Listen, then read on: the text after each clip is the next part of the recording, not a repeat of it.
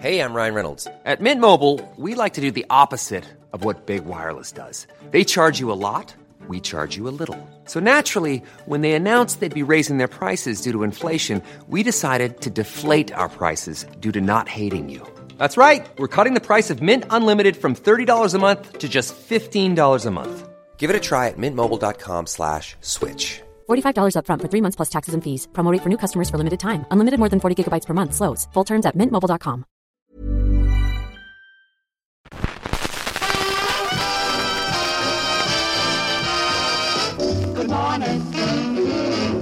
How are you today? Don't be so quick to walk away.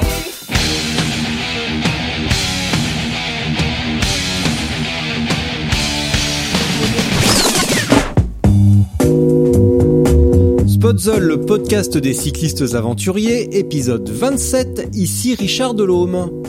Alors dans cet épisode, je discute avec Johanna Ficatier. Son nom ne vous dit peut-être rien, mais Johanna habite et travaille aux États-Unis dans le Minnesota, est française et faisait partie des trois Français au départ du Tour Divide de cette année, avec Sofiane Seili et Zoé Chauderlot. D'ailleurs, l'épisode 28 sera avec Zoé Chauderlot. Johanna partage avec nous son expérience d'expatriée au Japon puis aux États-Unis, son parcours sportif en Ironman notamment et l'organisation autour de la préparation d'un objectif. C'est également l'occasion d'avoir un éclairage sur l'ambiance des épreuves gravel dans le berceau de cette forme de vélo. Et bien entendu la préparation et la participation au Tour Divide, qui ne s'est pas tout à fait passé comme prévu. Mais avant cela, un mot rapide sur le Tour de l'île Gravier qui avait lieu le 26 octobre. Rapide car tout était tellement génial, le parcours, l'ambiance, qu'il me semble superflu d'en parler pendant des heures. Donc merci aux organisateurs, Alex, Louise, Rémi, d'avoir commis un truc aussi cool. Un immense à toi également, membre de l'équipe Triban, de m'avoir dépanné en Imodium. De plus, j'ai été extrêmement touché et surpris par les messages d'encouragement et tellement heureux de vous rencontrer en vrai. Alors j'ai oublié certains prénoms, mais toi avec les cheveux longs, Antoine et ton papa, Louis et Louis, bravo pour la cuisine, bravo pour la casquette, Emilien, Capucine, Adrien, tous les gars de chez Triban avec qui j'ai mangé à la friterie, surtout bravo pour votre travail et surtout la passion qui se dégage de vos conversations. Également pour les messages reçus, merci à Anton, Gauthier et Michael. Et pour finir, comme vous le savez, Spotzol, c'est une plateforme pour tous les cyclistes, quel que soit le niveau, la pratique, le genre et sans aucune forme de snobisme. Je déteste ça. Alors je vous transmets la requête de Eric Nessen. N-E-E-S-E-N. Désolé d'avoir écorché ton nom. Qui prépare un voyage cyclo et qui recherche des traces GPX, tenez-vous bien, en Roumanie, Transylvanie et dans les Carpates. J'en frissonne d'avance. Si vous avez ça, envoyez ça à Eric ou à moi. Je lui transmettrai, ça fera un superbe récit, j'en suis absolument certain. Voilà, j'ai fini. Sans plus attendre donc, Johanna Ficatier.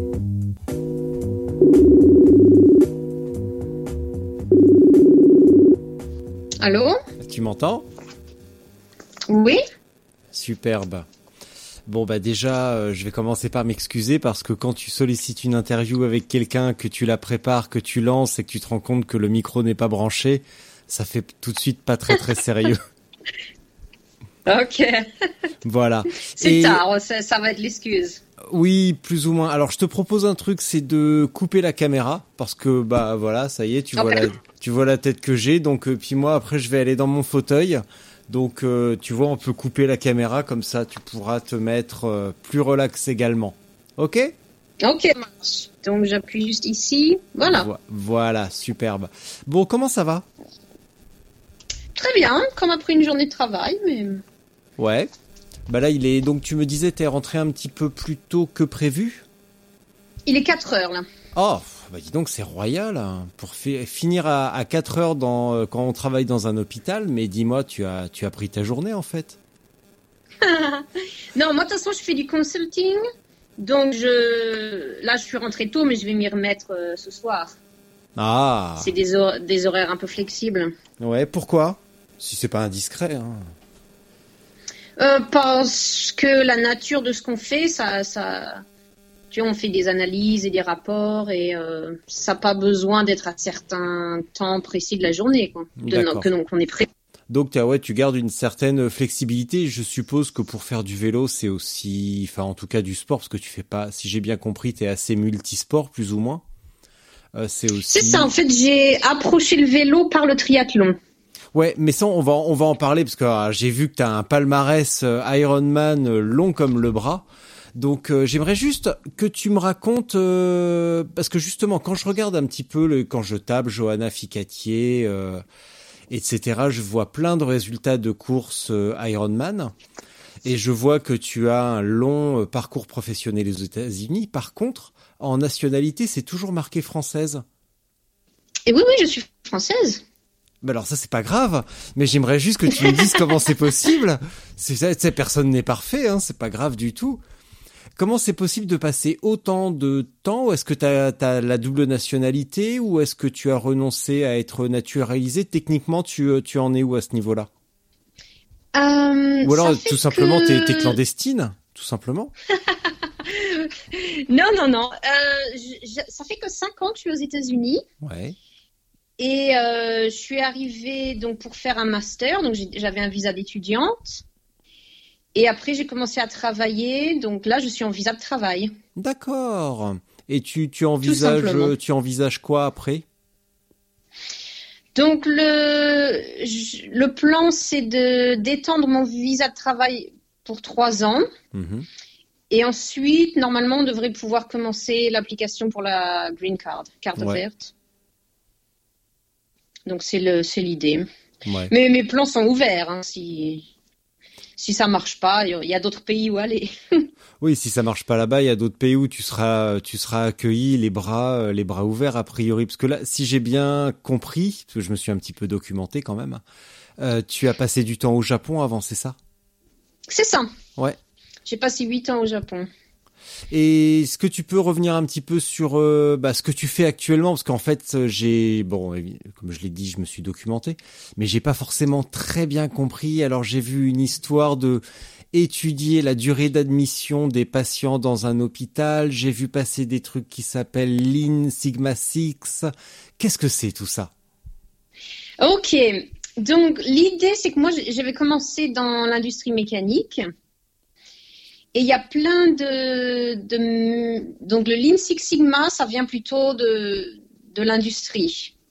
Et c'est toutes les techniques pour euh, optimiser les, les, les, les lignes de production, les rendre plus rapides avec... euh, Et en étudiant tout ça, ces méthodes, en fait, on peut aussi les appliquer dans plein d'autres industries. Donc la, la, la finance s'y met. Et dans le domaine de la santé, ça a commencé à prendre vraiment il y a quelques années. Et donc, ils recherchaient plein d'ingénieurs pour travailler dans les hôpitaux et pour appliquer toutes ces analyses et ces méthodologies qui sont plutôt ingénieurs dans les procédés de santé et de soins. Mhm. Et donc pour les aider à les ren- rendre leurs leur procédés plus euh, efficients, pour euh, sau- sauver de l'argent, pour euh, ouais, et les rendre plus aussi. On, on travaille beaucoup sur la euh, sécurité, Mm. donc éviter les, toutes les erreurs médicales qui peuvent arriver, etc. D'accord. Et donc, moi, je, mon rôle, c'est d'être consultant interne. Et c'est pour ça que tu vois euh, toute une variété de projets dans plein de domaines différents. C'est nous, on est disponible à l'hôpital Mayo Clinic pour chaque département qui veulent, qui veulent, qui voudrait travailler sur un projet comme ça de, de plutôt ingénieur, à optimiser leurs procédés.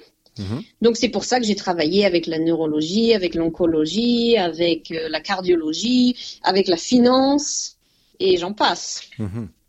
Comment tu t'es retrouvé euh, dans le Minnesota? Parce que quand on pense aux États-Unis, euh, arrête-moi si je me trompe, mais on pense pas forcément au Minnesota en premier. Euh, Mayo Clinic est basé à Rochester. Ouais. Et mon histoire, donc je- quand, en effet, quand moi j'ai choisi où aller faire mon master, je suis allée à Charlotte en Caroline du Nord, Mhm. qui était aussi très bien côté climat, euh, il faisait pas trop chaud, pas trop froid. Et j'ai rencontré mon boss à une conférence, donc une conférence Lean Six Sigma. Et donc quand on te propose de venir travailler à la Mayo Clinic, dans, dans le monde de la santé, c'est vraiment euh, un des meilleurs hôpitaux du monde. Donc c'est une offre qui se refuse pas. D'accord. Et c'est comme ça que je suis allée au Minnesota. D'accord. Donc en fait, tu as fait fi du paysage, du climat, de plein de choses Mhm. pour une offre que tu ne pouvais pas refuser, évidemment. Ça ne se refusait pas une offre pareille. Non, professionnellement, c'était vraiment, euh, Ouais. c'était vraiment. Et j'aime bien le Minnesota en fait. On n'y Ouais. pense pas, mais euh, Non, on n'y pense pas, non. les- j'aime beaucoup les gens. Tu vois, Ouais. venant d'Europe, moi, je suis euh, politiquement plus libérale et euh, démocrate. Et donc ça, c'est quelque chose qu'on on retrouve des gens avec qui on peut s'entendre au Minnesota, Ouais. sans trop tomber trop dans la politique. Euh, quand on habite plus au sud des États-Unis, ça peut être un peu plus difficile. Mhm. Et euh, c'est en fait, tu sais, l'histoire des États-Unis, il y a plein de- de- d'immigrants d'Europe qui sont allés à différents endroits des, de, de l'Amérique du Nord, même pas que les États-Unis. Donc c'est pour ça que les Français sont allés plutôt au Québec, etc. Et donc apparemment au Minnesota, ça serait plutôt une, une influence euh, scandinave. Mhm. Donc c'est- normal parce que c'est un climat similaire. Mais du coup, les Minnesotans sont très actifs. Tout le monde fait de la course à pied, du vélo, malgré euh, les six mois où on doit se le faire à l'intérieur. Mais euh, des gens très actifs sur le côté sportif, et ça, ça me correspond très bien aussi. Oui. Et tu, euh, tu faisais déjà, je suppose, tu es, tu es d'où en France? Je suis née en Bretagne, Oh. mais mes parents, ma mère est du sud, mon père est de Normandie, et on a beaucoup bougé. Donc, euh, D'accord. Je dirais que mon, je m'identifie plutôt à la Bretagne, mais euh, je suis pas vraiment une Bretagne, une Bretonne pure et Hmm. profonde. Ah, bon bah ça va alors. tous ceux qui tous ceux qui écoutent savent que j'ai une petite rancœur contre la, la Bretagne parce que j'ai bah, parce que j'y ai beaucoup souffert euh, à vélo et du coup j'aime pas je suis pas hyper fan de la Bretagne parce que ça me rappelle de nombreux hématomes tout simplement. voilà. Et quand tu étais étudiante, quand tu étais en France, tu étais déjà euh, vraiment dans le sport, vraiment dans la course à pied, dans le triathlon, le vélo, la natation, ces trucs-là? Ou est-ce que ça s'est fait un petit peu progressivement euh, avec un parcours de vie Et euh, quand tu es arrivé au Japon, si c'était le cas, euh, tu faisais quoi? Donc, moi j'étais sportive quand j'étais jeune, un peu comme tout le monde. J'étais dans un club d'athlétisme et après je faisais du foot. Et non, quand je suis partie faire mes études, c'est un peu, je dirais, c'est un peu les années où on, devient paresseux et on pense plutôt à faire la fête qu'à faire de l'exercice. Et donc, je faisais pas trop de sport quand j'étais étudiante. Donc, quand je suis arrivée au Japon, je faisais pas trop de sport non plus. Et c'est, euh, je dirais, avancer dans le milieu professionnel et je commençais à. Le stress monte. Et essayer de trouver des méthodes pour euh, réduire le stress dans ma vie. Et tout ce qu'on peut lire, c'est que l'exercice, c'est, d'exercice un peu euh, cardio. C'est, c'est ce qui est le mieux pour euh, réduire le stress.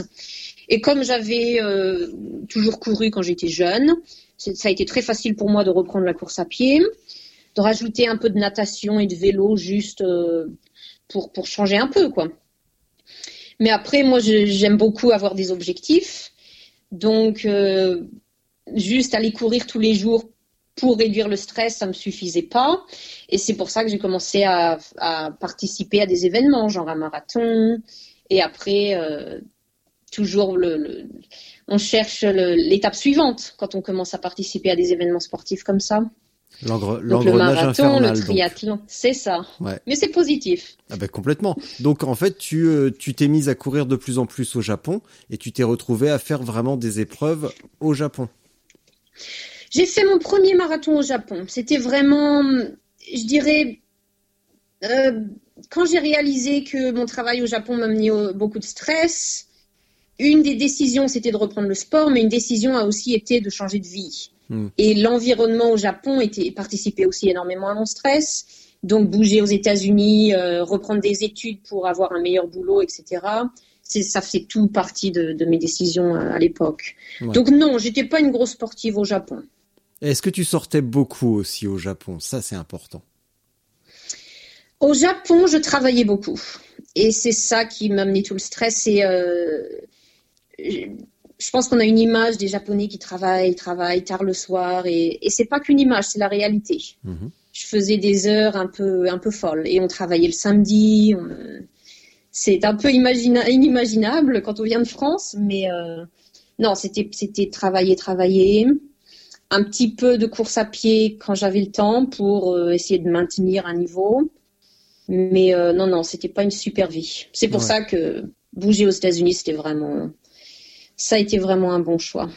Et spécifiquement à, à Minneapolis, je suppose, en tout cas dans le, dans, pas à Minneapolis, dans le Minnesota, parce que ça semble, comme tu disais, relativement euh, décontracté comme, euh, comme style de vie.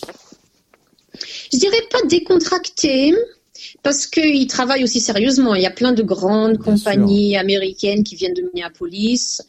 On y met les résultats, mais on, on, on sait balancer. C'est ce que c'est ce que je dirais. Les, les, sont très équilibrés Voilà. entre travailler dur, mais aussi euh, récupérer bien. Qu'est-ce qui t'a amené euh, Donc là, t'as as eu la- la- l'engrenage fatal. Tu m'entends toujours? Oui. Oui. Voilà.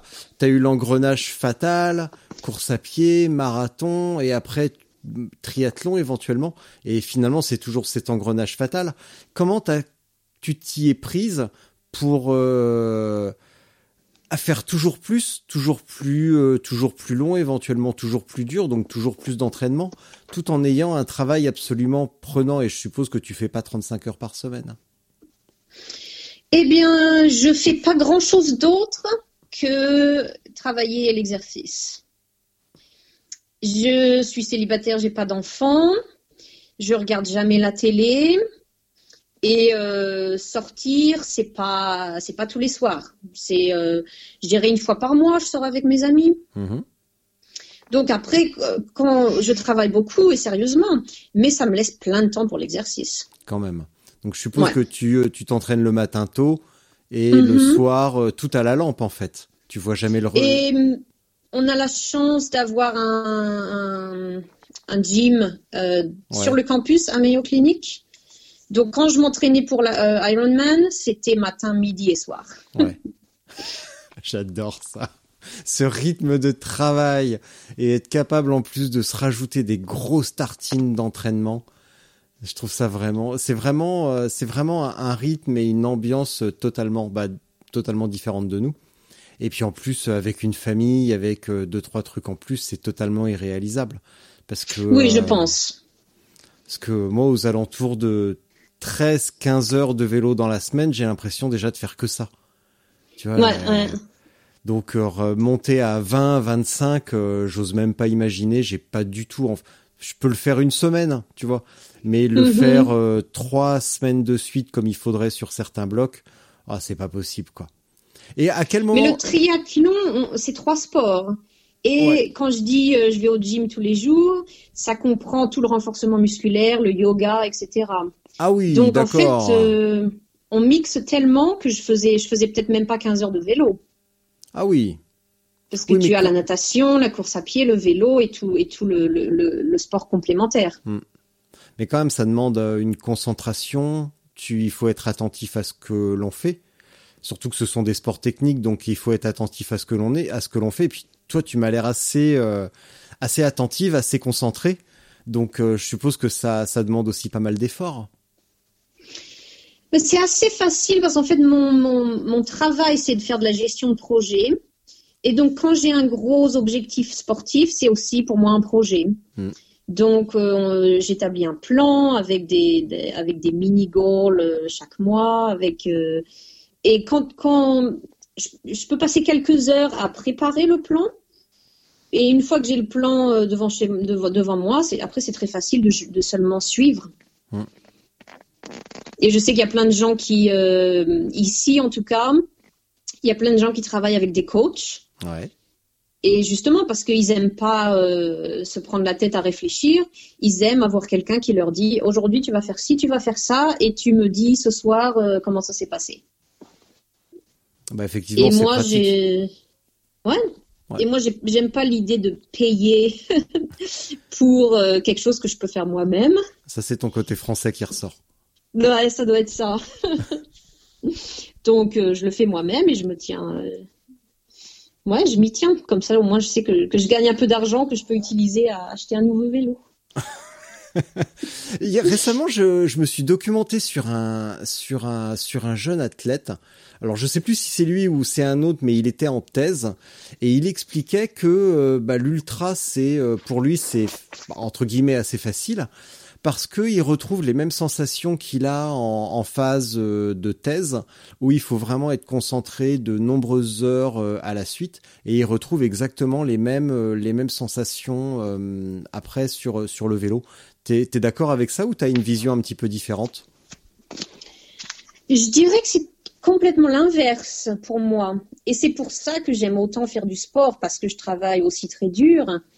Quand je fais le cours ou je fais du vélo ou que je nage, c'est vraiment pour moi l'opportunité de, de ne pas utiliser mon cerveau. Donc euh, je pars et j'utilise mes jambes, mais je peux vraiment laisser mon cerveau euh, s'envoler où il veut. Hmm. Et donc, je dirais que c'est complètement pour moi l'opposé de mon travail où je dois me concentrer et, faire très attention aux détails, etc. Donc, le, sport, c'est vraiment le bon complément parce que c'est l'inverse. J'utilise mon corps, mais plus trop mon esprit. Et quand tu cours, que tu roules et que tu laisses divaguer ton, ton esprit, tu penses à quoi? Qu'est-ce qui te permet justement de t'évader? Tu penses à quoi à ces moments-là? Hum. Je, c'est une bonne question. J'ai l'impression que c'est comme des rêves, c'est-à-dire que je, sûrement que je pense à quelque chose, mais je ne me rappelle pas forcément. C'est comme une, un peu une méditation où je ne m'oblige même pas à penser à quoi que ce soit, je ne m'oblige même pas à, me forcer à méditer. C'est naturellement, c'est euh, on s'évade quoi. Ça vient naturellement avec le, rythme un petit peu euh, cyclique du, euh, du mouvement. C'est ça. Mm. Ouais, dans le vélo, je regarde les paysages, j'observe ce qui est autour de moi. Enfin, pareil quand, je cours, c'est ça, c'est euh, regarder les gens autour. Euh. Eh, les paysages doivent pas être mal finalement là-bas. Ça doit être assez joli, non? Au Minnesota, c'est c'est différent. différent de quoi? Différent du Sahara, ouais, je pense. Euh, on va commencer par différent du Japon. Au Japon, c'est très montagneux. Le Minnesota, c'est plutôt plat. Ouais. Mais c'est, euh, ça me rappelle un peu la Bretagne d'un côté. Parce que c'est ça, pas de grosses collines, mais des champs. Un peu à perte de vue. C'est.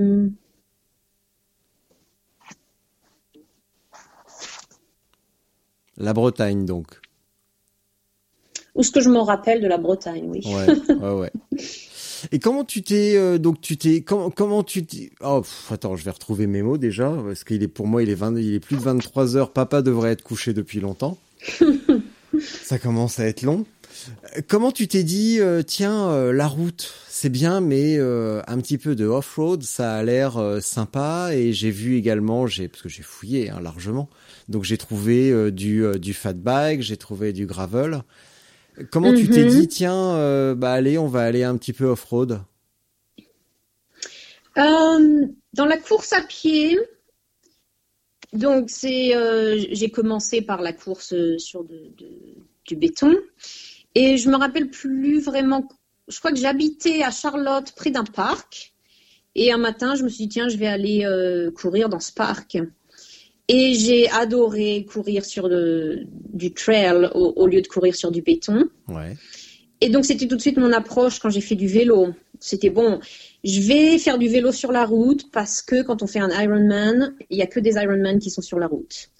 Mais mon approche vélo, c'était aussi, euh, on va faire du VTT dans les, euh, dans les forêts. Mon but a toujours été de plutôt s'évader dans la nature que euh, de passer trop de temps sur les routes. Mm-hmm. Donc du coup, tout ce qui est toute la mouvance, la mouvance pardon, fad, gravel et euh, surtout euh, ultra qui t'a tendu les bras après, c'était un petit peu une bénédiction pour toi parce que c'était un pur retour à la nature. Exactement, ouais, c'est ça, c'est ça que j'aime beaucoup, c'est euh, on peut vraiment se, se, perdre dans cette nature et. Mmh. Alors tu vois, il y a deux jours, j'ai interviewé un, un, mec qui a fait les tout meilleurs temps sur sur la dernière French Divide.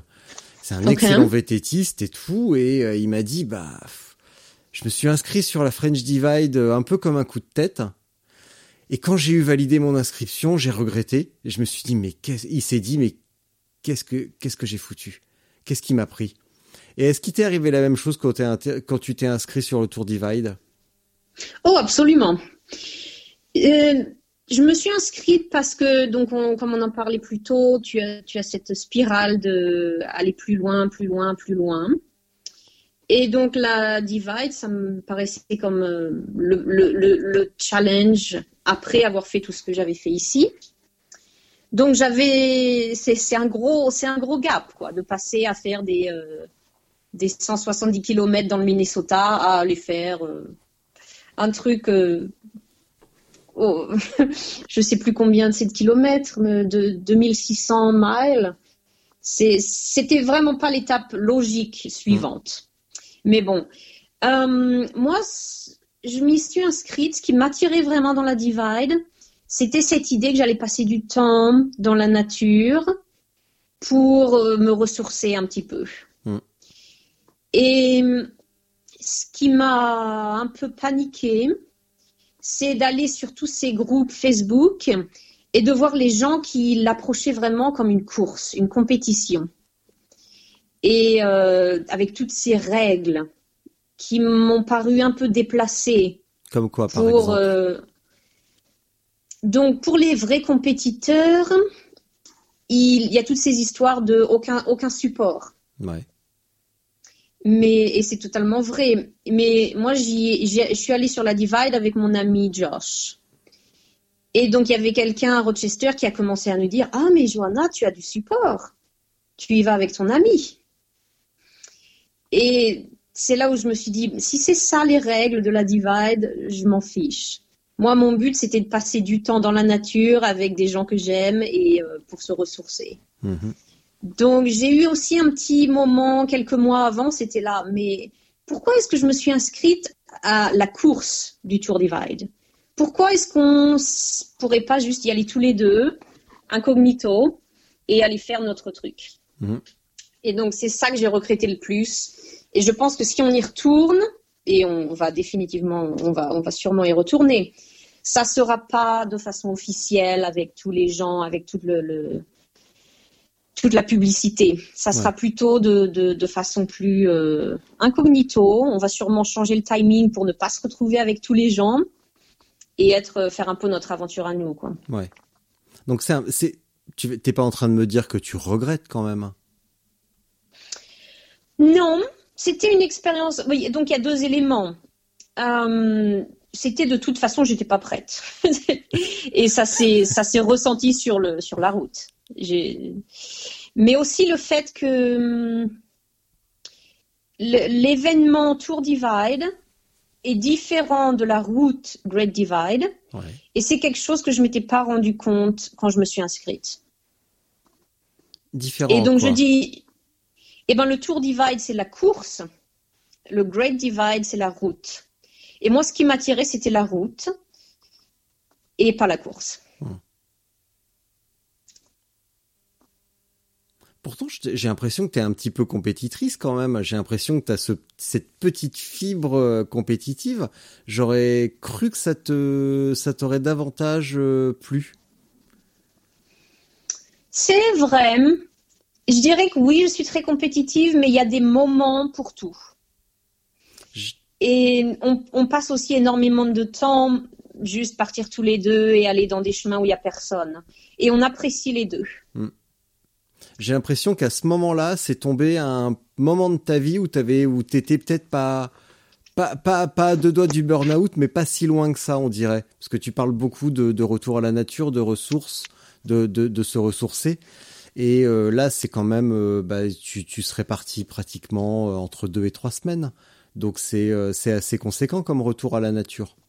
Ouais, ouais. Je sais pas si c'était un, un moment de burn-out parce que le, la Divide, on, on l'a préparé, ça faisait des années qu'on le préparait, cette, euh, cette Ah ouais? expédition. Donc, tu vois, c'est pas quelque chose que je pourrais me dire, oh là, je vais, euh, je suis proche du burn-out, il faut que j'aille à la Divide. Hmm. parce qu'entre le moment où tu décides d'y aller et toutes les logistiques, etc., ça va prendre des mois euh, et même peut-être des années. Mais c'est plutôt cette idée que pour éviter le burn-out, euh, je fais très attention d'avoir ces moments immergés dans la nature régulièrement. D'accord. Et au final, ce qu'on a fait, on, on a, on a un peu changé les plans et on est allé faire du, de la randonnée dans le parc national de Glacier. Mhm. Donc j'ai eu mon moment d'immersion dans la nature euh, Oui. qui me permet de re- revenir au boulot euh, avec toute mon énergie. Avec ple- pleine Euh, alors on va revenir à peu près sur la préparation parce que ça c'est quand même euh, hyper intéressant. Et avant cela, tu m'as dit entre faire un Ironman ou ce que j'ai pu faire avant dans le Minnesota et aller sur euh, le Great Divide, euh, le Tour Divide. Et il y a quand même un énorme euh, écart de, de distance et éventuellement de, de compétences à acquérir. Qu'est-ce que tu, quel type de de- d'événements tu de, ou de compétition tu avais pris part à part les euh, les moi j'ai vu passer trois Ironman euh, dans le Minnesota, Rochester ou je ne sais plus ailleurs. Et euh, ce type euh, ouais que- quel- quels événements à quel type d'événements tu as pris part justement? Eh bien, on a plein de gravel euh, courses dans le Minnesota. Mhm. Et c'est généralement des événements qui sont pas super publicisés. On- Il y a quelqu'un sur Facebook qui va lancer. Donc on le sait un peu de, de bouche à oreille, Ouais. mais il y a toujours au moins euh, une centaine de participants. Quoi. Sur quelle Et distance c'est généralement 100, 100 miles, Ouais, donc 160, 150. 150, ok. Ouais. à peu près, ouais. Je pense, je pense de mémoire, ça fait à peu près 150, 160. Ça doit être ouais. ça, ouais. 156, voilà, on va dire. Et c'est comment l'ambiance? Parce que tu vois, nous, on a, euh, je pense, je sais pas si tu as eu l'occasion de voir un peu à quoi ressemble l'ambiance gravel en France ou en Europe, mais euh, ça ressemble à quoi dans le Minnesota et donc très proche de la source euh, qu'on peut considérer comme Kansas, Iowa? C'est difficile de comparer parce que je n'ai jamais fait un événement en France. Mm. Mais justement, Mais à quoi ça ressemble là-bas, sans chercher à comparer? Est-ce que tu peux me dresser un petit tableau euh, de euh, d'une course, l'ambiance, euh, le parcours Est-ce que c'est fléché? Est-ce qu'il y a à boire? Est-ce que ça roule vite dès le départ? Euh, Est-ce que ça fait la tronche? Je sais pas. À, comment, à quoi ça ressemble? Donc, euh, ça commence par. Il faut trouver les informations qui sont pas forcément faciles à trouver. Et ça peut être sur une page de Facebook ou sur un vieux blog. Pour s'inscrire, des fois, il faut juste envoyer un email à quelqu'un. Il y a plein encore dans le Minnesota qui demandent d'envoyer une, une lettre écrite. Donc, c'est euh, C'est les seuls moments où je dois aller acheter un timbre. C'est pour m'inscrire à, à ces événements de gravel. Ouais. Et on se rencontre le matin.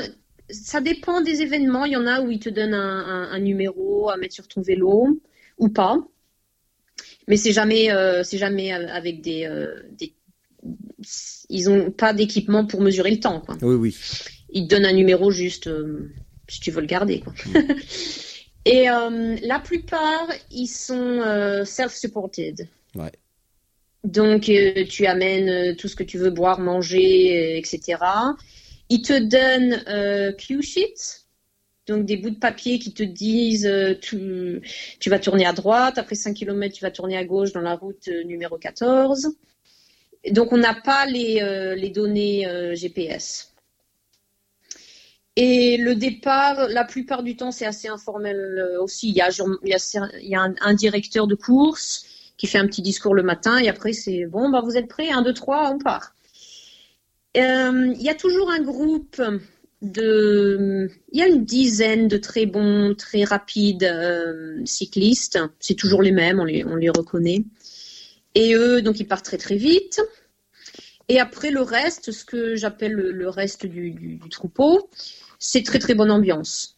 Donc quand j'y vais seule, je me retrouve toujours avec quelqu'un qui est à peu près de ma vitesse et on, on peut papoter parce que 150 km c'est assez long, donc on, on y passe du temps. Oui. Et on essaye de s'aider. Si on voit quelqu'un qui prend le mauvais tournant, euh, on, peut les, les- leur crier hey, euh, reviens par là, etc. Et la fin, c'est aussi euh, très à la bonne franquette. Quoi. Ouais. Je sais pas trop comment ça se passe pour les premiers, mais ils gagnent généralement pas des médailles. C'est juste euh, les résultats seront postés quelque part sur Facebook et c'est un peu entre nous, quoi. Alors, le truc qui me sidère légèrement, mais que j'avais déjà noté et qui est assez paradoxal avec euh, les États-Unis qu'on voit souvent comme une nation extrêmement euh, bah, technologique à juste titre pour certains États, mais qui garde ce côté un petit peu euh, vieillot et euh, presque vintage euh, de de faire les trucs sur papier, d'envoyer les inscriptions par courrier. Et moi, le coup de la le coup de la trace, ça là ça là tu m'as achevé avec ça parce que euh, bah, le minimum, ouais, c'est soit fléché, mais pour nous c'est assez rare. Il y a pas beaucoup. Cette année, j'ai fait une seule épreuve fléchée, et sinon on reçoit, même pour une rando bien décontractée, on reçoit on reçoit la trace euh, par email, et puis on s'oriente nous-mêmes.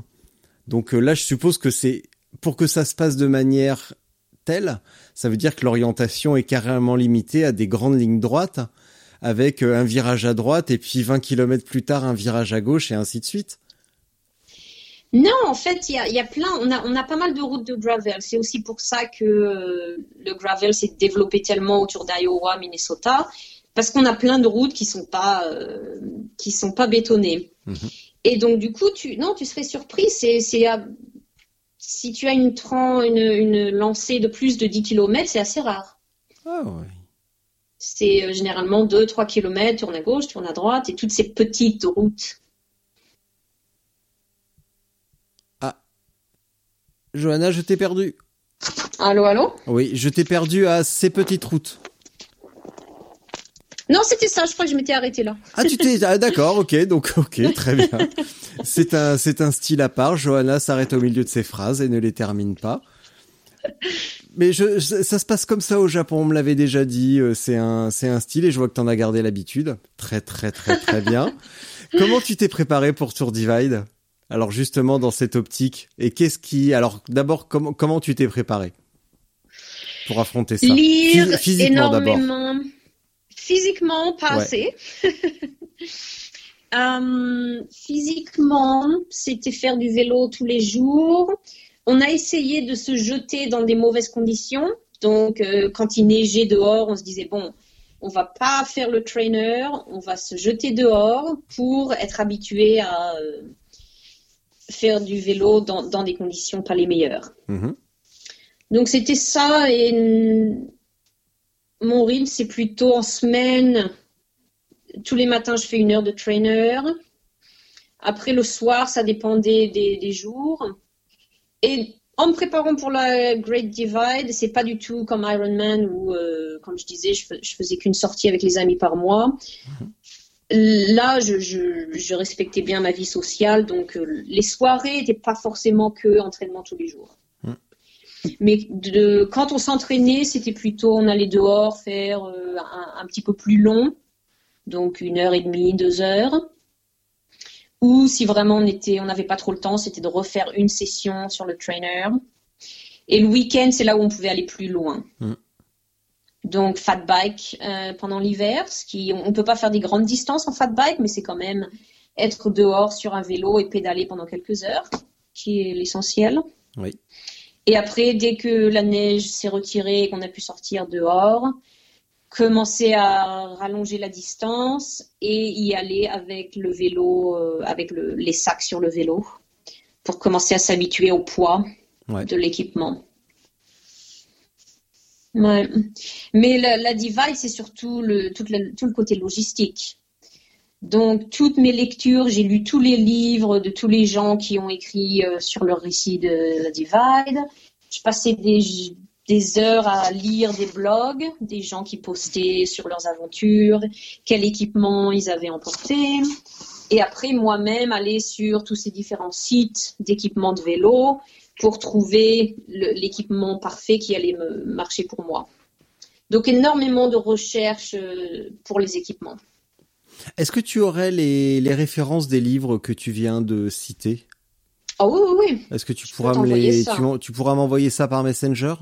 Ouais. Et puis euh, parce que du coup c'est toujours intéressant parce que nous on a une littérature extrêmement limitée sur ces euh, sur ces trucs là. Donc euh, si on peut avoir un petit peu plus de ressources, même en anglais, bah, c'est toujours c'est toujours bon à prendre.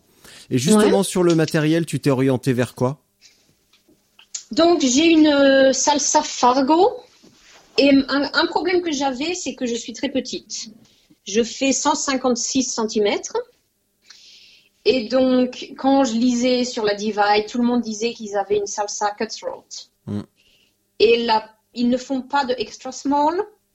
Et la, la taille small n'aurait pas été euh, assez petite pour moi. Je suis allée au magasin de vélo local et euh, ils vendent des, euh, des vélos specialized. Pareil, il- le, le- le plus petit vélo qu'ils auraient pu avoir était trop grand pour moi. Et j'ai, au final, j'ai envoyé euh, une question sur un groupe Facebook en demandant des recommandations. Ouais. Et parmi les quelques recommandations que j'ai eues, après c'est le prix qui a dicté et le Salsa Fargo. Donc moi j'ai le Rival. C'était euh, quelque chose qui était un peu plus dans mon budget. Donc c'est comme ça que j'ai choisi mon vélo. Ouais. Et après autour, qu'est-ce que tu as qu'est-ce que tu as mis pour euh, transporter, pour éclairer? Tu tu t'es t'as, choisi quoi et sur quels critères? Donc ton vélo parfait qui fonctionne comme tu l'as dit, en plus l'expression était très bien choisie. Le vélo parfait qui fonctionne pour toi, c'était quoi? En plus de ce de ce de ce salsa. Donc après c'était euh, regarder beaucoup ce que les gens utilisaient. J'aime beaucoup la marque Salsa parce que c'est aussi du Minnesota. Donc on essaye d'acheter local. Donc pour mon... euh, je vais avoir du mal à trouver mon vocabulaire français, mais Alors vas-y, tu peux toujours tenter. J'essaierai de traduire si je peux. euh, handlebar. Euh, sacoche de guidon. Voilà, ça, donc j'ai pris le salsa avec... hum, et je peux t'envoyer euh, les, les noms exacts, mais donc j'ai un gros salsa bag Ouais. avec le, le, le mount, Mhm. donc euh, qui s'attache, c'est le guidon, c'est ça le guidon. Oui. Oui, oui. Après pour le... Euh, la- handlebar, ouais, c'est guidon tout court. J'avais compris euh, que tu avais mis un sac dessus. Mais non, handlebar, c'est juste le guidon, en fait. Ok. Après, pour la selle, c'est ça. J'ai eu la même, j'ai eu le même problème. J'ai été trop petite. Et donc, même une fois que quand j'ai acheté le vélo, j'ai acheté avec le sac salsa qui se mettait sous la selle. Et ça, c'était parfait. Mais une fois que j'ai ajusté la selle à ma hauteur, Ouais. eh ben, le sac commençait à toucher les pneus. Aïe. Donc j'ai essayé différents sacs et euh, pareil, j'ai pas j'ai pas assez d'espace entre la selle et le pneu. Donc au final, j'ai un rack. Et ça, Ah. je sais pas comment dire en français. Un porte-bagages. Voilà. Mais j'ai pris celui de salsa qui est qui a été fait pour le salsa fargo. Donc dans l'idée qu'il serait assez robuste pour résister à tous les chocs de, de- sur la divide. Ouais. Et ça a été le cas Ah oui, oui, oui, il a très bien marché. Ouais. Ouais. Bon, c'est déjà ça. Et donc dessus, euh, au nord du Minnesota, on a un petit, il y a un petit magasin de vélos qui ont commencé eux à faire leur leur euh, leur sac de pour bikepacking. Ouais. Et ça s'appelle Sidero. Et donc on est, on a aussi essayé d'acheter tous les petits sacs de par eux pour Mhm. aussi euh, acheter local. Ouais, oui. Donc j'ai acheté euh, ce qui se mettait en haut de mon rack. Tu disais comment rack déjà? Euh, porte, euh, porte-bagages. Voilà, donc j'ai un sac qui- qu'ils ont fait sur commande pour ajuster à mes dimensions et aux couleurs que je voulais, Ouais. pour aller en haut du porte-bagages. Et après, j'ai euh, pareil, j'ai pris l'idée sur quelqu'un sur Facebook. J'ai des, des paniers sur le côté, mais qui étaient relativement petits et fins, pour pas que je me retrouve avec des énormes paniers derrière euh, qui allaient attraper tout le vent. Oui. Et j'ai aussi euh, un sac qui prend l'intérieur de ma frame. Un sac de cadre. Une sacoche Voilà. de cadre, donc. Mais moi, étant très petite, ça me laisse pas beaucoup de place. Bah oui, du coup. C'est un petit sac. Mhm. Voilà, une petite sacoche. Et après, donc, quand, quand tu, quand- pff, je suis désolé, là, plus, plus l'heure va avancer, euh, là il est bientôt minuit, je capte plus rien du tout.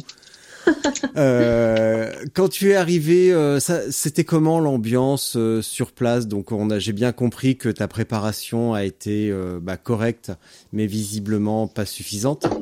À quel moment t'as compris que bah, t'en avais pas fait assez, que tu n'étais pas prête? Et à quel niveau tu n'étais pas prête? Donc, pour répondre à ta première question, l'ambiance à Banff, c'était super. Et c'est vrai que ça nous donne aussi envie d'y retourner.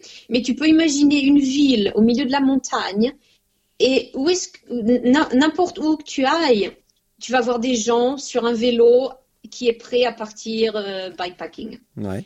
Donc c'est un, peu l'impression que c'est ce week-end festival de bikepacking. Mmh. Et dès qu'on voit des gens avec des sacs sur leur vélo, on commence à se parler et on dit oh tu viens d'où? Tu veux aller euh, euh, tu veux aller où? Parce que tout le monde ne veut pas forcément aller jusqu'au Mexique. Il y en a qui commencent et ils savent d'entrée qu'ils vont s'arrêter à tel endroit et rentrer chez eux.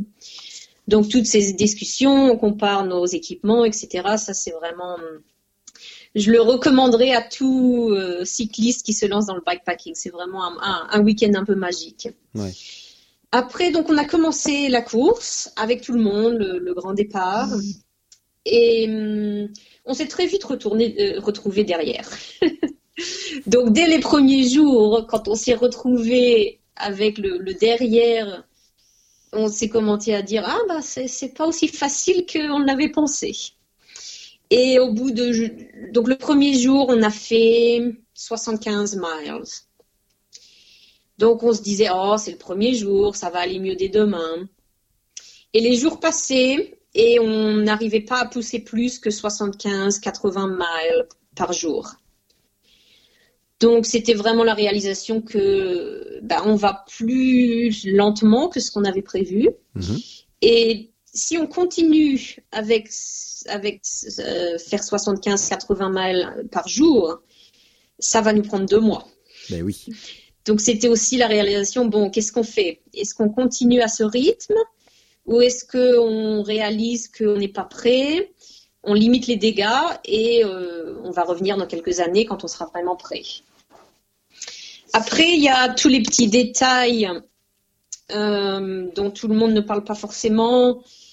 Mais quand on fait du vélo jour après jour après jour et qu'on est sur sa selle du matin au soir, et dans des conditions qui sont pas forcément les plus hygiéniques, parce qu'on dort dans des tentes, on n'a pas forcément des, on n'a pas forcément des douches. Les problèmes d'irritation au niveau de la selle, mhm. c'était vraiment euh, quelque chose que je savais que ça pouvait arriver, mais c'est, euh, ça m'a vraiment euh, paniqué, je dirais. Quand ça... commence à saigner, etc. Ah oui, d'accord. Oui, donc là, c'était, on était au-delà de la gêne. Euh, tu étais plus dans un état de blessure, en fait. C'est ça. Ouais. Donc avec Et ça, je sais pas comment on peut s'y préparer mieux, mais c'est vrai que pour pouvoir faire un mois de vélo pour le Tour Divide, j'avais économisé toutes mes vacances depuis un an et demi. Mhm.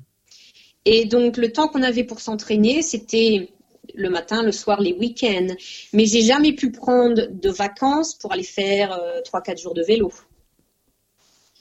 Donc, euh, la prochaine fois, avant qu'on retourne au, Tour Divide, j'aurais vraiment besoin de faire plus de petits voyages pour s'habituer à faire des, jours à la suite sur, sur un vélo euh, chargé c'est ça qui m'avait vraiment manqué dans mon entraînement. J'avais fait des grosses journées, bien chargées. J'avais euh, j'avais fait des, journées où j'avais je m'étais rajouté de l'eau dans mes sacs pour vraiment que mon vélo pèse bien lourd. Mais à la fin de la journée, je rentrais chez moi, je me lavais et je mettais un short euh, nouveau le lendemain. Donc, mmh. Donc j'ai jamais expérimenté avec ces problèmes d'irritation et d'hygiène avant de se retrouver sur le divide et c'était trop tard. Est-ce que donc c'est vraiment finalement la, grande différence que tu peux retrouver entre le triathlon, même Ironman, et le bikepacking, c'est que bah un Ironman t'en fais un, le soir tu rentres chez toi, tu te laves, comme tu viens de mhm. dire. Alors que là, bah, bah, le soir, tu te laves pas et puis tu recommences, euh, bah, même tu recommences dans la nuit éventuellement. Et ça, c'est, Mais je, suis- je suis aussi- étonné que tu y sois pas préparé, que tu ne sois pas préparé, euh, tu vois, sur un week-end par exemple, sur un samedi dimanche. Ça m'étonne de toi ça un on peu a quand fait. même. hein. Ouais, On, on a fait, mais une nuit, c'était c'était rien. Hmm. c'était pas assez vraiment, encore moi, évidemment, évidemment. C'est au bout de trois nuits que j'ai commencé à avoir les problèmes. Ouais. Et, ça, dormez- j'avais j'avais jamais pu faire d'entraînement plus qu'une nuit. Ouais, bah il faudrait se, rendre, se, se documenter et demander. Et tu sais quoi, je poserai la question dans dans dix jours, euh, deux semaines à, à Zoé, qui était également au départ de la de la Tour Divide, qui était Oui. euh, quel- plus quelques semaines plus tard sur la French Divide. Et c'est Mhm. une question que j'aurais pu poser à, à Laëlle Wilcox, avec qui j'ai discuté il y a un mois à peu près. Et euh, c'était un petit peu plus difficile peut-être de, de, de demander ça à Laëlle parce qu'elle a un... pas, pas, pas parce qu'on parle d'un truc euh, intime, tu vois, mais parce qu'elle a un français euh, euh, bah, qui est déjà excellent. Mais euh, peut-être que ça aurait été trop technique à ce moment-là pour vraiment exprimer euh, son euh, sa, sa méthode. Mhm. Donc peut-être que ça vaut le coup d'attendre un petit peu et de demander à Zoé comment comment elle s'y est pris, puisqu'elle Ouais. Zoé est arrivée au bout et ensuite Mhm. sur la French Divide. Donc euh, soit je te laisserai écouter un matin sur ton Ouais, ouais, traîneur ouais. et euh, et puis voilà. Ouais, ça marche. Ça, est-ce que ça t'ouvre d'autres, euh, d'autres, je suppose d'autres perspectives, ou est-ce que t'es un petit peu, euh, pas écœuré, mais un petit peu échaudé par ce côté compétition qui ne t'a pas plu, ou est-ce qu'au contraire ça, ça pique un peu ton orgueil Pour de le- la compétitrice? compétition sur le Tour Divide Ouais, ou sur d'autres trucs bikepacking, est-ce que tu t'es dit bon, on va réduire un petit peu le kilométrage, mais il y a plein d'autres épreuves évidemment euh, à faire. Est-ce que tu t'es dit euh, ouais, l'année prochaine on y retourne, on va faire autre chose, mais avec ces forte de cette expérience quand même? Non, euh, comme tu dis, j'adore la compétition. Mais il faudrait, il faudrait qu'on soit clair avec nos objectifs. À quel moment on va faire de la compétition? À quel moment on va passer du temps un peu tous les deux dans la nature et tranquille Ouais. Et je sais pas ce que tu as tête- en, en tête comme euh, type d'événement, mais on s'est déjà dit, avant de retourner faire le, mm, à tenter de faire la Tour Divide, Ouais. on voudrait faire le Colorado Trail, Mhm. le Arizona Trail et faire le Iceland Divide. Donc c'est un peu nos, nos, nos trois objectifs. Une fois qu'on a fait ces trois avec des temps raisonnables, on saura qu'on est prêt à retourner sur le Tour Divide. Ah oui, donc c'est pas uniquement le programme, ça c'est pas le programme de l'année 2020 déjà, parce que si tu me disais j'ai euh, gardé toutes mes vacances pendant un an et demi pour faire juste le Tour Divide, là tu viens de me sortir une année déjà bien chargée quand même. C'est ça, on regarde à plusieurs années. Ah oui, oui, tu comptes quand même travailler en 2020, donc Ah oui, oui, oui. oui, tu vas pas tu vas pas t'arrêter. Mais là vraiment Faut pour bien, deux- faut bien payer pour tous ces vélos. hein. Donc tu as oui, oui, effectivement. Donc pour 2020, tu prévois quoi finalement concrètement? Eh bien, c'est il y a aussi la famille. Et donc en 2020, on prévoit de venir en France pour visiter ma famille. Mhm. Ça sera comme ça que je vais utiliser mes, mes vacances. Tes congés. Donc côté, c'est ça. Côté compétition, après, euh, ça sera, on va pas faire de bikepacking. On va pas faire de gros voyages bikepacking en Ouais. 2020. Mais il y a toutes les compétitions qu'on faisait déjà, toutes les gravel que je t'ai décrits. Oui. Après, on fait aussi du VTT. Il y a quelques courses de VTT de assez bon niveau dans la région. Et euh, tout ça, ça va nous garder bien, bien en, en- en bonne forme côté Ouais. vélo. Donc, euh, je m'inquiète pas trop. Donc j'aurai peut-être le plaisir de te croiser l'été prochain en France alors. Oui, tu, tu dis la French Divide, c'est euh, c'est quand? C'est au mois d'août et ça part de Lille jusqu'au Pays Basque. Hmm. Ouais. Et ça prend combien de temps pour les gens? Ah, ça, ça dépend de ton rythme. hein. Ça peut prendre euh, neuf jours pour les premiers et bah après, ça dépend, euh, ça dépend de toi. J'ai envie de dire. Ok. Donc ça peut être entre 15 et 20 probablement. Hmm. Bah, c'est une belle balade en tout cas. Je, je t'invite à écouter le, le je t'inviterai à écouter l'épisode avec euh, donc Joachim que je vais balancer la semaine prochaine. Et oui, il en garde un souvenir euh, exceptionnel, effectivement, malgré la casse mécanique et malgré les petits soucis qu'il a eu. Et lui était dans le même cas que toi, vraiment néophyte euh, bikepacking, mais avec un excellent niveau, par contre 24 heures VTT. Donc habitué à habitué à rouler vite pendant 24 heures et à ne pas dormir. Mais il a rencontré euh, d'autres problèmes. Chacun vient avec son passé manifestement et rencontre ses propres problèmes. Donc il n'y a pas de il n'y a pas vraiment de règles finalement. C'est ça qui est plutôt qui est plutôt cool. Ouais. Ouais, je vais regarder les détails, ça pourrait être euh, ça pourrait être une option. Ouais. Euh, bah écoute, je pense qu'on a fait à peu près. Euh, moi, en fait, je pensais sur Tour Divide que tu, tu, avais abandonné au bout de cinq jours euh, parce que euh, parce que tu avais été prise dans la tempête. Et t'as entendu parler de toute cette histoire où tu étais bien bien loin derrière? J'étais bien bien loin derrière. Ouais. Et ça ça t'a laissé quoi comme impression quand tu t'es dit oh là là là là qu'est-ce qu'on a évité? Là, Josh, on a évité le pire. On a on a bien eu raison d'aller lentement. Allô Hello? Johanna? Hmm, C'est une bonne question. Donc, donc, allô, allô? Oui, je t'écoute, je t'écoute. Allô? Je t'écoute, je t'écoute. Ok. Donc, tu m'as perdu où? Eh ben, je t'ai perdu à la fin de ma question quand je te disais euh, quel, euh, quand tu as appris tous ces petits désagréments euh, dans le lodge, quel a été ton, ton sentiment? Ben, je me disais que nous, de toute façon, euh, on serait pas. Euh, c'était quoi son nom Sofiane, oui. qui est parti. Lui, c'était l'esprit de compétition qui l'a poussé à partir. Il savait que le temps n'était pas des meilleurs. Il savait peut-être pas que ça allait devenir aussi mauvais que ça c'est devenu. Hmm. Mais c'était quand même pas. Il n'est pas parti euh, un jour de, de, avec du soleil et un ciel bleu. Et donc nous, je pense qu'on aurait été plutôt, même si on s'était retrouvé dans cette situation au lodge, on aurait plutôt été de ceux qui se disaient bon ben on va prendre un jour de repos et on partira quand euh, il n'y a pas de risque de tempête. Hmm. Bah, non, c'est ça, c'est vrai que la, compétition, j'ai jamais, jamais, jamais été compétitive au point où j'ai besoin de gagner. J'adore participer avec, à des événements parce qu'on se pousse un peu plus que ce qu'on ferait si euh, là je sortais, j'allais courir dans, dans, dans, mon quartier. Mais euh, je vais jamais compromettre ma sécurité pour avoir une médaille ou une place sur le podium. Ça, c'est pour moi, ça sera jamais le cas. Donc c'est quoi Tu veux dire que ta vision de la compétition, c'est pas te battre contre les autres, c'est plutôt profiter de l'émulation pour te se battre contre toi-même et donner le meilleur de toi-même? C'est ça. la compétition, c'est plutôt, c'est surtout la bonne ambiance. Et euh, je regarde les temps. J'aime bien, bien regarder comment je me compare avec le reste de la population.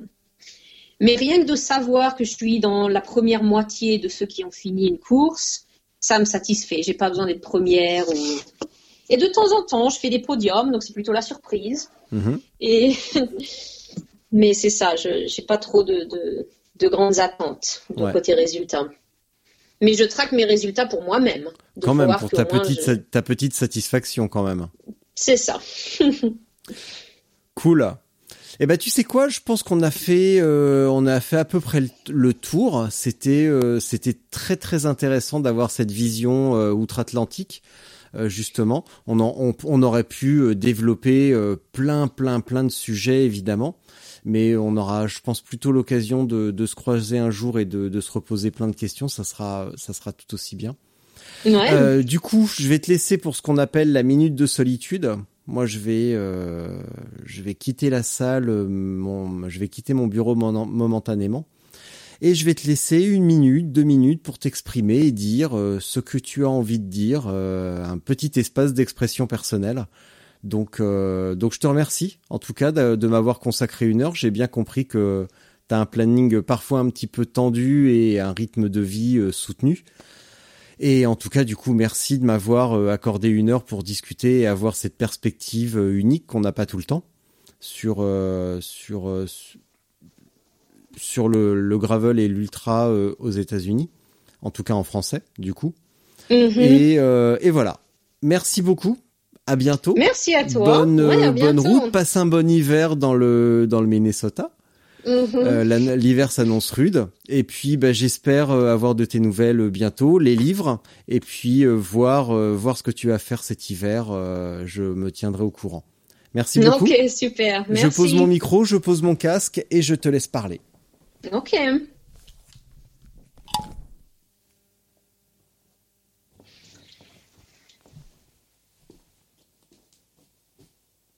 Donc, ce que j'aurais à dire sur le vélo et sur le sport cardio en général, que nous n'avons pas encore euh, abordé dans notre conversation, c'est vraiment le, le fait que ça peut changer une vie en aidant à enlever le stress, mais aussi, moi j'étais quelqu'un qui n'avait pas trop de confiance quand j'étais jeune, et de participer à des événements, de, de, voir que je pouvais faire des distances qui à l'époque me paraissaient juste un nombre tellement gros que je pourrais jamais accomplir cette distance. Le vélo, la course, les triathlons, ça a vraiment aidé à développer ma confiance. Et c'est une, nouvelle qualité que j'ai découvert et que je peux appliquer dans le reste de ma vie, dans, mon travail, etc. Donc, si vraiment, moi, j'aurais un, souhait pour le monde, c'est que de plus en plus de gens se mettent à courir, à faire du vélo, à faire de l'exercice, à s'exprimer un peu avec leur, euh, leur capacité physique. Et, et ils verraient les transformations sur euh, tout le bénéfice que ça peut avoir sur les autres euh, parts de leur, de leur vie, que ce soit les relations, le travail, etc. Et il y a énormément à faire avec les jeunes aujourd'hui. Donc, le, prochain challenge pour nous, les sportifs, c'est comment est-ce qu'on peut attirer les jeunes d'aujourd'hui tendance à rester devant leur euh, électronique.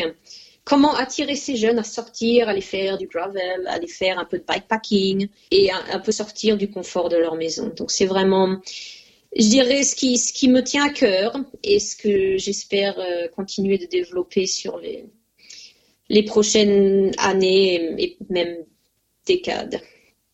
Voilà, merci. Au revoir.